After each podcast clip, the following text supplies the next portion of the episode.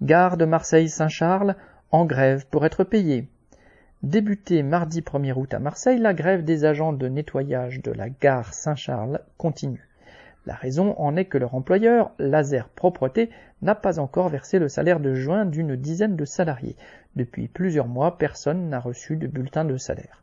Comme l'a expliqué un gréviste au journaliste de la Marseillaise, citation, au mois dernier, j'ai été payé, mais pas en totalité. On a dû insister plusieurs fois pour que je reçoive le reste. Ils m'ont fait galérer pendant 15 jours. Fin de citation.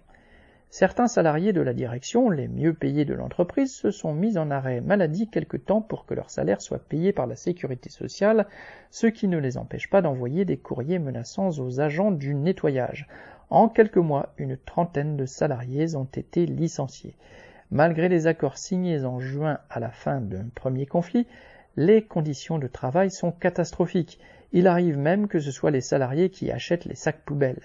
Lundi 7 août, la grève a gagné les agents de nettoyage du métro à qui la direction avait enjoint d'aller travailler dans la gare SNCF.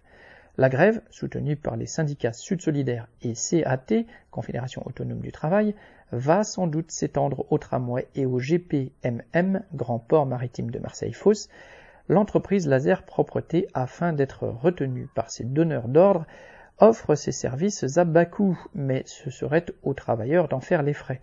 Les travailleurs refusent de se laisser faire et sont tous en grève, chef d'équipe compris. Leur piquet est présent en continu sur le quai A de la gare Saint-Charles. Les ordures qui débordent des poubelles de la gare et incommodent les voyageurs sont à l'image de la politique patronale. Correspondant lutte ouvrière.